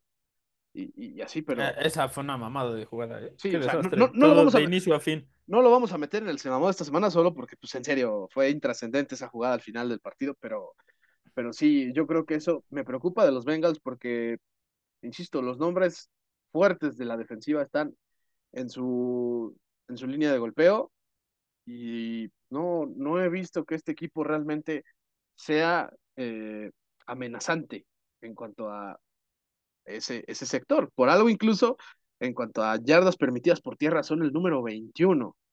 Para los nombres que tiene esa línea defensiva, perdónenme, pero eso no, no es digno para un equipo que además eh, tiene como vara volver a repetir la llegada al Super Bowl. Ya lo hizo el año pasado y además se reforzó un poquito mejor. Pero, pero sí, yo creo que por eso me termino preocupando por los, por los Bengals, cómo les va. Digo, eh, enfrentan a Panthers la siguiente semana contra PJ Walker. Pues, o sea, aguas si llegan a cagarla ahí. Pero después de eso viene un bye week. Luego enfrentan a los Steelers, que también, insisto, si Kenny Pickett llega a brillarles contra ellos, aguas por ahí. Con los Titans, dependiendo de cómo esté Tannehill, pero igual, ya luego sí les viene un, calendario muy complicado en Chiefs, Browns, Buccaneers, Patriots, Bills y Ravens. Pero si en esos tres juegos primeros que dije no llega a mejorar esa defensa, perdónenme, pero no veo cómo vayan a poder lidiar con las otras ofensivas que están eh, más adelante. No todas, pero sí algunas de ellas. Pero sí algunas de, ellas. Así que, vamos, eso fue lo que me preocupó esta semana. Y Santiago, pues vámonos con la peor ofensiva que hubo esta semana también, ¿no? Es que esta era de cajón, ¿no? La es que, güey, de los Raiders. En, en, una liga en la cual Marcus Mariota y PJ Walker son mariscales de campo titulares y estaban jugando entre ellos. En la cual Kenny Pickett está, sigue entregando un, un balón cada dos cuartos. En la cual Zach Wilson estaba lanzando intercepciones a lo pendejo. Mac Jones intentando este, seguirle el paso. Ninguna de esas fue la peor unidad ofensiva de la semana. Fueron los Raiders. Y Perdón, pero tienen demasiadas, demasiadas armas como para que los estemos metiendo en esta conversación. No, no deberían ni siquiera de estar cerca. Y además, el rival contra el que lo hicieron, a ver, vamos a ponerlo en contexto porque así somos aquí. La defensiva de los Saints, de Dennis Allen, era la segunda peor defensiva de la NFL en cuanto a puntos por juego permitidos. Solo los Lions permitían más puntos por juego que los Saints antes de su partido contra los Raiders. Esa fue la defensiva que blanqueó a los dirigidos por Josh McDaniels, cosa que no pasaba desde el 30 de noviembre de 2014, que curiosamente fue la temporada en la cual corrieron los Raiders a Denis Allen como entrenador, así que este, en fin, eh, Dennis Allen es como, como esa pareja que tenías que no quería cambiar contigo y luego cuando, cuando te lo encuentras después resulta que ya cambió con alguien más. Eh, y además, los Raiders no cruzaron el medio campo en este juego hasta la pausa de los dos minutos en el cuarto cuarto. Ya Derek Carr ni siquiera estaba jugando en ese momento. a ese nivel, la, la putiza que le metieron los Saints a estos Raiders. Y aquí es donde yo digo, yo sé que no es sexy hablar de las líneas ofensivas, pero si ustedes quieren ver el impacto que tiene una mala línea ofensiva, vean, la de a los Raiders. Exacto. No, también lo pueden revisar en nuestras historias. Pusimos ahí un ejemplo muy claro porque los Raiders se dan cuenta de las deficiencias que tienen en, cuanto a protección. Entonces, cuando quieren pasar el balón, intentan proteger normalmente con, con seis o con siete hubo una jugada en la que lo hicieron con ocho y de todos modos presionaron a, Derek Carr. Le llegaron dos jugadores, le pegaron, había uno tercero justo detrás.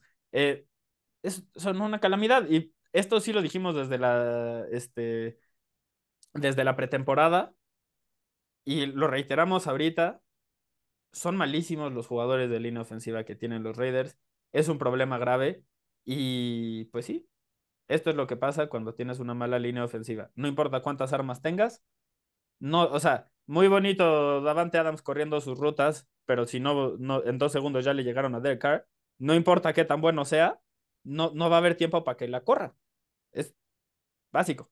Entonces, estos Raiders preocupan bastante si quitas lo que hicieron contra Houston y quitas contra lo que hicieron contra Detroit, que son dos equipos que casi casi son semiprofesionales por cómo están jugando en este momento. O sea, realmente creo que estamos hablando de los dos peores del NFL, incluso por detrás de los Panthers o cosas así. Si quitamos esas dos actuaciones de los Raiders, son una de las peores ofensivas de la NFL esta temporada. El tema es que se aprovecharon completamente eh, de, de, enfrentar a esos dos rivales cuando, cuando lo hicieron. Así que nos preocupa y sobre todo por, por lo mucho que este, invirtieron en, en, esta versión de los Raiders, porque no parece que haya mucha posibilidad de, de que esto cambie a, futuro y pues le dieron un voto de este un, voto de confianza a Josh McDaniels después de este juego. No sé, ¿eh? no sé si lo merece. Sí, no, yo, yo, yo diría que hasta está conociendo a los Raiders, pues ahí en tela de juicio su, trabajo. Y, y, aparte que pues así ya los, los Patriots lo vuelvan a repatriar el año siguiente, ya sabes. Y ya veamos a Mac Jones un poquito más funcional, ¿no? Sí, por favor. Un poquito, pero, pero bueno. Deleznable lo de Raiders, lo de cruzar apenas el medio campo, faltando dos minutos en el cuarto cuarto, por Dios, o sea. No, no, qué terrible, pero bueno, ya yéndonos a la parte final de este programa, vámonos a las caras lindas, Santiago. En esta ocasión sí. van a ser eh, dos picks para cada uno. Y express, porque pues mucho, mucho de qué hablar en este episodio. Pero ¿quién se rifó en la semana 8, Santiago? Yo quiero, y yo, yo estoy casi seguro que sea quién vas a mencionar, pero ¿quién se rifó? Bueno, yo me voy a ir por dos corredores, lo digo de frente desde ahorita. El primero va a ser Derrick Henry porque registró 219 yardas y dos touchdowns por tierra. Fue su cuarto juego al hilo con más de 200 yardas contra Houston, lo cual es una locura. Y el sexto en total, lo cual iguala a All Day Peterson, Adrian Peterson y a OJ Simpson, eh, lo cual que ahora lo pienso, pues son dos personas que quieres estar en la conversación con ellos en lo deportivo, pero en todo lo demás no. Entonces, eh, en fin, Henry está a un juego de 200 yardas de tener la mayor cantidad en la historia para un corredor. Sigue siendo este, una locura. O sea, realmente, si quieren ver algo de ese juego de, de los Texans, solo vean a la ofensiva de los Titans este, contra la defensiva de los Texans. No se pierden de nada más este, viendo a Davis Mills. Pero por algo, los Titans ganaron un juego en el que Malik Willis solo completó 6 de 10 pases para 55 yardas. Porque Derrick Henry es un monstruo. Se rifó se rifó un Derrick Henry que pues, por algo en el trabajo está apodado como el marranote, porque en serio es inmenso lo que hace este señor, con, y especialmente contra toda esa división del sur. Pero bueno, yo eh, me voy a ir con, ahora sí que estoy sufriendo el síndrome de Estocolmo en este pick. Eh, me voy a ir con AJ Brown. AJ, AJ Brown que en serio hizo papilla al perímetro de los Steelers. Eh, tres recepciones de touchdown. Aquí lo Witherspoon de... tiene pesadillas todavía. Sí, totalmente. Y de, y de, acuerdo a las estadísticas de probabilidad, todos los pases de touchdown que atrapó el señor AJ Brown tenían eh, menos del 31% de probabilidad que, que los atrapara. Eh, no tenían los Eagles un jugador que tuviera eh, tres touchdowns en un mismo partido y en una misma mitad desde 2005 Así que eso, eso habla de lo de AJ Brown. El mismo AJ Brown se cagó de la risa que eh, al día siguiente de, este juego pues, le hicieron la prueba de antidoping. Porque pues dijeron, es que es irreal lo que hiciste, güey, casi, casi. Eh, obviamente salió negativa, pero pues, por mayor razón ahí digo, se rifó AJ Brown y pues, no hay nada, no hay nada más que agregar. ¿Y cuál es el otro corredor que, que vas a elegir, Santiago? Christian McCaffrey, qué bonito se siente tenerlo en tu equipo, la verdad, lo confieso. Eh, anotó eh, touchdowns en pase, por tierra y recibiendo un pase. Es una locura, o sea, hace de todo y muy bien. Realmente eh, yo nunca había visto un corredor así de talentoso en los 49ers y me tocó ver a Frank Gore, por ejemplo.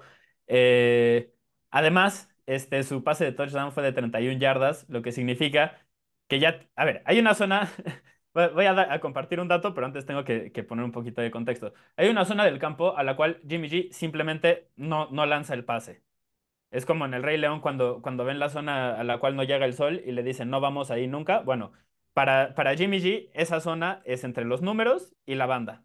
Él no lanza el pase así más de 10 yardas, eh, bajo ninguna circunstancia. Y cuando lo hacen, normalmente se lo interceptan.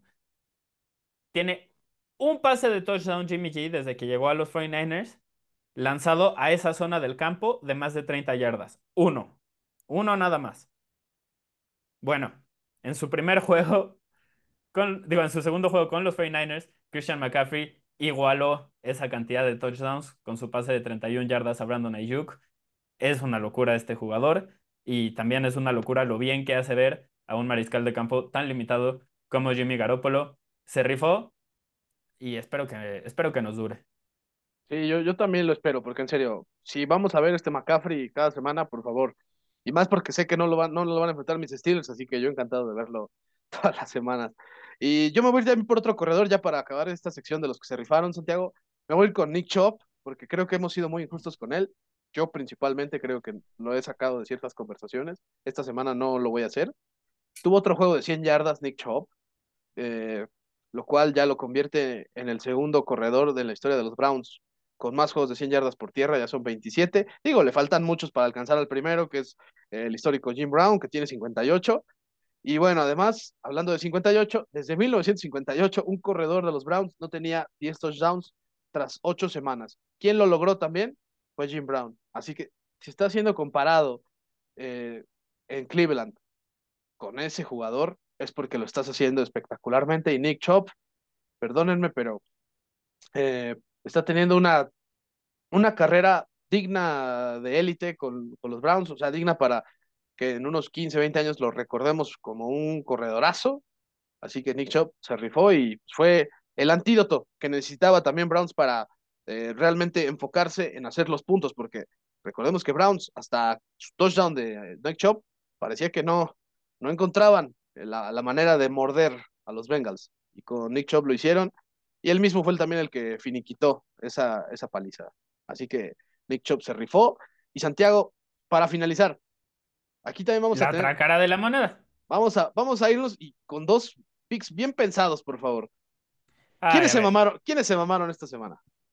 Número uno, quiero elegir al entrenador en jefe de los Lions, Dan Campbell, y a su coordinador defensivo, cuyo nombre se me escapó y debí de haber anotado desde antes. Terry Glenn creo que es, pero ahorita lo confirmo. En fin, este, sus Lions desperdiciaron una ventaja de 14 puntos contra Miami que además, aunque iban ganando 14-0, creo que nadie tuvo la sensación de que ya estaba terminado el partido, de que Miami estaba en problemas o algo así, porque pues, ha sido bastante, bastante mala la, defensiva de Detroit.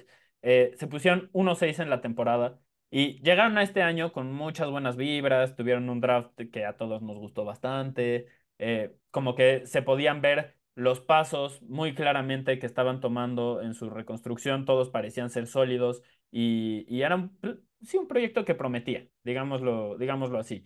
Creo que nadie se hubiera sorprendido si los Seahawks de esta temporada eran los Lions. O sea, si, si, si Detroit jugaba más o menos así, creo que todos hubiéramos dicho, sí, sí, es, es, e, e, es, correcto. O sea, más o menos una versión así no, nos esperamos. Eh, quizás, salvo por el hecho de que Jared Goff nunca ha jugado tan bien como Gino Smith esta temporada. Eh, pero no ha sucedido, no hay señales de progreso, no, o sea, sí muy bonita la ofensiva al principio, pero luego se lesionaron los jugadores y se cayeron y entonces eso te hace pensar que pues el esquema depende de los jugadores y no al revés. Eh, se deshicieron de, de TJ Hawkinson ahora, lo cual nos hace pensar que quizás a futuro no están comprometidos con Campbell y esto nos lleva al hecho de que Campbell, si tomas así todos los partidos que ha dirigido, sus victorias, sus derrotas, y lo comparas a los últimos 20 juegos, que son más o menos la cantidad que tienen, este, en fin, sí, el, porcentaje de victorias a los últimos 20 juegos eh, con Matt Patricia como entrenador de, Detroit, este, eh, Patricia le gana. Tiene mejor porcentaje de victorias que Dan Campbell. Y entiendo que dejó un problemón y había que hacer una reconstrucción con paciencia, pero no sé si Detroit vaya a tener tanta paciencia en caso de que los Lions no, no empiecen a ganar partidos. Y, con eso de Hawkinson, pues, pues, para mí es como un Dan Campbell. Está empezando la gira del adiós también para ti, ¿no? Exacto. Eh, porque además este güey tiene un discurso mucho de y vamos a este, meterles la rodilla por el culo y vamos a y los vamos a putear y vamos a ser más fuertes. Pues, güey, la defensiva es una mierda, o sea, perdón, pero no asustas a nadie. Entonces, mucho, mucho ladra el, perro, pero no muerde y luego este, se le van todos, ¿no? Se, se queda como asustado, es como el, perrito, el meme, así de que está ladra, en fin. No, estos Lions necesitan dar señales de progreso ya o realmente nos preocupamos bastante, ¿eh? Sí, así que bueno, en ese sentido, pues sí, yo también estoy de acuerdo con que se mamó. Y yo voy a hablar, y pues obviamente no iba a dejar de hablar de alguien de, para mal de Green Bay, porque en serio este equipo me está cayendo muy mal, me está cayendo muy mal la actitud que tienen todos estos güeyes. Y ahora la protagonizó el, el esquinero Jair Alexander, que se hizo de palabras con Stephon Dix antes y después del juego, entre otras cosas, diciéndole que yo le dije que él no iba a poder conmigo y que no sé qué.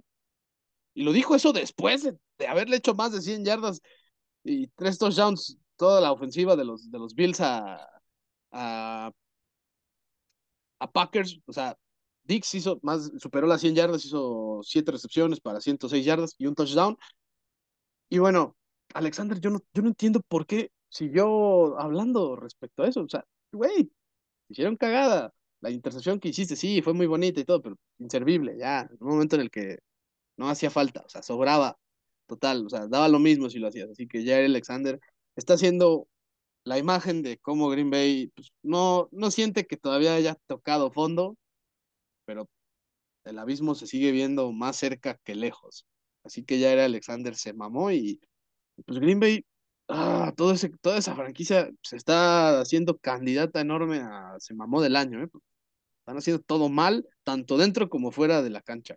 Y eso es, eso es lo que me está molestando, porque pueden salirte mal las cosas, pero no, no sales diciendo disparates como los que dijo Jair Alexander, así que eh, no quería... Sí traen un problema en el vestidor, estoy completamente de acuerdo.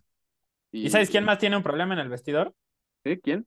Los Cardinals. Los Cardinals eh, con Kyler Murray y con Cliff Kingsbury, que nunca parecen estar en la misma página, todo el tiempo parece que eh, es una, situación disfuncional donde no hay comunicación. Murray en este juego lanzó dos intercepciones y hay que decirlo, este partido estaba cercano hasta que Murray lo entregó con, con sus intercepciones y ya después la ventaja era demasiado grande, entonces eh, estaban jugando con demasiada presión y sin demasiadas posibilidades de, poder ganar el, partido.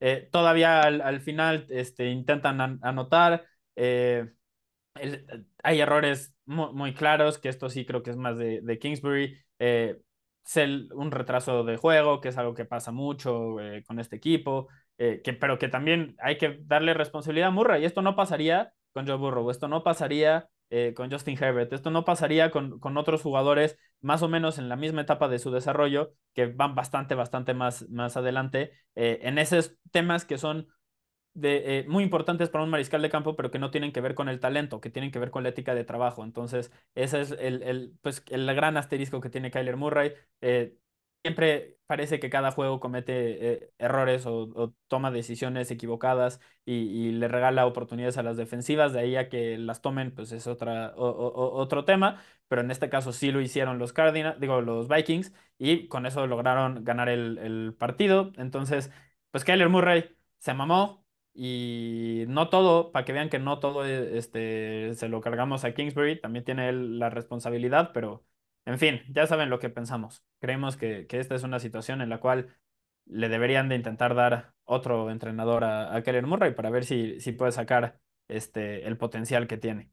Y yo me voy a ir ya con un pateador, porque pues, la neta es que sí se mamó muy fue este güey, Eddie Piñeiro, que fue la razón por la que Carolina no pudo celebrar una de las que hubiera sido una de las victorias más increíbles de este año, luego de un Hail Mary donde PJ Walker en su vida va a volver a lanzar un pase como el que le lanzó a DJ Moore eh, el domingo pasado para empatar el juego a 34 eh, con creo que en 12 segundos en, en, el reloj. Y falló el punto extra, que si bien, sí, debido a un castigo de taunting, de burlarse ahí de DJ Moore por parte eh, ahí con los aficionados, sí, los echaron 15 yardas para atrás y ok, falló un punto extra. Luego interceptan a Marcus Mariota en tiempo extra y falló después un gol de campo eh, Eddie Piñeiro de 33 yardas, que eso obviamente le, le costó el partido a Panthers, porque después Marcus Mariota sí aprovechó, acercó a Q y se acabó el partido y, y Falcons, por cierto, no lo hemos dicho, es el nuevo líder en el sur de la NFC, así que Eddie Piñeiro le dio ese liderato a los Falcons, así que se mamó. Se mamó y qué cosa, ¿no? Porque lo, los Panthers estaban a un gol de campo o un punto extra de este, ser líderes divisionales y como no lo consiguieron, están en el, en el fondo. Sí, así, así de fea está esa división también. O sea, los sures de ambas conferencias son, son un desmadre. Y bueno, ya para cerrar, Santiago. Sí, yo, yo, yo solo quiero hacer este. Aquí lo Witherspoon, perdón, es para, para cerrar esta sección mm. y hacer una transición a una noticia que acaba de, de salir en este momento. Eh, aquí lo Witherspoon lo quemaron durante el juego bastante, ya lo habíamos mencionado, pero aquí tenemos los, los datos. Permitió ocho recepciones para 80 yardas y dos touchdowns, hay que decirlo. Era su primer juego desde la semana 3, pero los Eagles lo quemaron gacho. ¿Y qué hicieron tus Steelers en respuesta? Bueno, pues hay refuerzos. William Jackson tercero acaba de ser intercambiado de los Commanders a los Steelers. Eh, se dieron cuenta de que tenían ahí un problema grave. Sí, no, no, no, cubrieron la baja de Joe Hayden al final de cuentas. Y, pues, y acaban de, pues acaban de hacerlo. Sí, y, creo que por una, un pick de sexta ronda no está malo, y de sexta y séptima, creo que, creo que Steelers se supo mover realmente, ¿eh? así, yo, yo me siento tranquilo con lo que pudieron hacer en esta jornada, y ya quedan dos noticias más que ya se dieron a conocer, eh, los Bills siempre se iban a tener un corredor, no el que esperaban, no el tipo de corredor que esperaban a mi punto de vista, Naheem Hines es el nuevo corredor ya de los, eh, de los Buffalo Bills, ya después se van a decir los reportes de qué dieron a cambio eh, Búfalo a, los Colts. esa, esa, me gusta bastante, ¿eh? Sí, sí, sí. Eh, es eh, intentaron contratar a JD McKissick antes de la temporada. Heinz es mejor que McKissick en, lo que, en lo que hace. Y, y bueno, eh, mucha gente quería un corredor de poder o algo así. Pues parece ser que no es el estilo de la ofensiva de, de los Bills. Así que creo que en ese sentido, Naheem Hines puede ayudarle bastante. Recordemos que es un. Colts en reconstrucción, ¿no? sí, sí. o sea, ya están aceptando que es una temporada perdida. Sí, totalmente. Titular Ellinger y ya se, ya se deshicieron. De, Heinz, que es el, pues, el, backup de un Jonathan Taylor que no está al 100%. Y los Texans, y aquí sí, por favor, vamos poniendo en el semamodo también, ya para finalizar el programa, a los Green Bay Packers otra vez, porque no sé por qué no, no, no sé por qué no rogaron todo para tener a Brandon Cooks en su, en su roster. Ya quedó oficial. Brandon Cooks no se mueve de los Texans. Y eso significa que Green Bay a tener eh, pues, la ofensiva que le vimos el domingo pasado y que le hemos estado viendo las ocho semanas anteriores. No hicieron absolutamente nada los Packers. Y perdónenme, pero sí tenían que hacerlo. Así que yo por eso los pongo ahí. Porque ahora sí, espérense lo peor. Espérense lo peor. Porque parece ser que el fondo, insisto, no lo ha tocado Green Bay.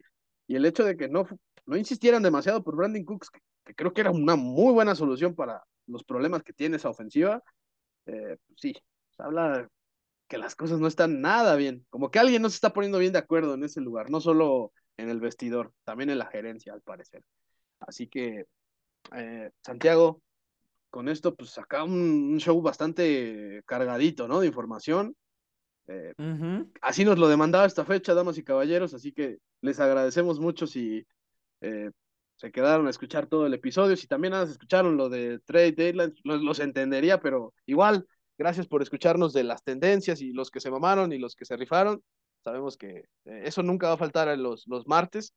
Así que bueno, Santiago, una vez este, un placer compartir este espacio contigo, amigo. Ya estaremos para el próximo viernes para analizar el Thursday night y la previa de los de los siguientes juegos, que afortunadamente van a ser menos, porque ahora sí van a descansar un montón de equipos para la semana 9. Unos Eagles que pues, se van a aprovechar de unos Texans, ¿no? De una forma. Sobre todo porque los Eagles corren muy bien el balón y estos Texans no detienen a nadie. Sí, así que, bueno, damas y caballeros, muchas gracias en serio por estar aquí en Destino Canton con nosotros. Eh, también les recordamos que en Instagram hemos estado bastante activos en la, en la creación de memes. Ahí Santiago, el, el artista principal de, de ellos. Así que muchas gracias también por sus likes, sus comentarios. Eh, y en las historias también este, hay muchos comentarios, entonces, Así que, este, gracias y pues ahí estamos intentando responder lo más que podemos. y sí, lo más rápido también para que se sepan que esto es para que ustedes disfruten y, y debatan y gocen de lo que es la NFL. Así que, damas y caballeros, muchas gracias y hasta la próxima.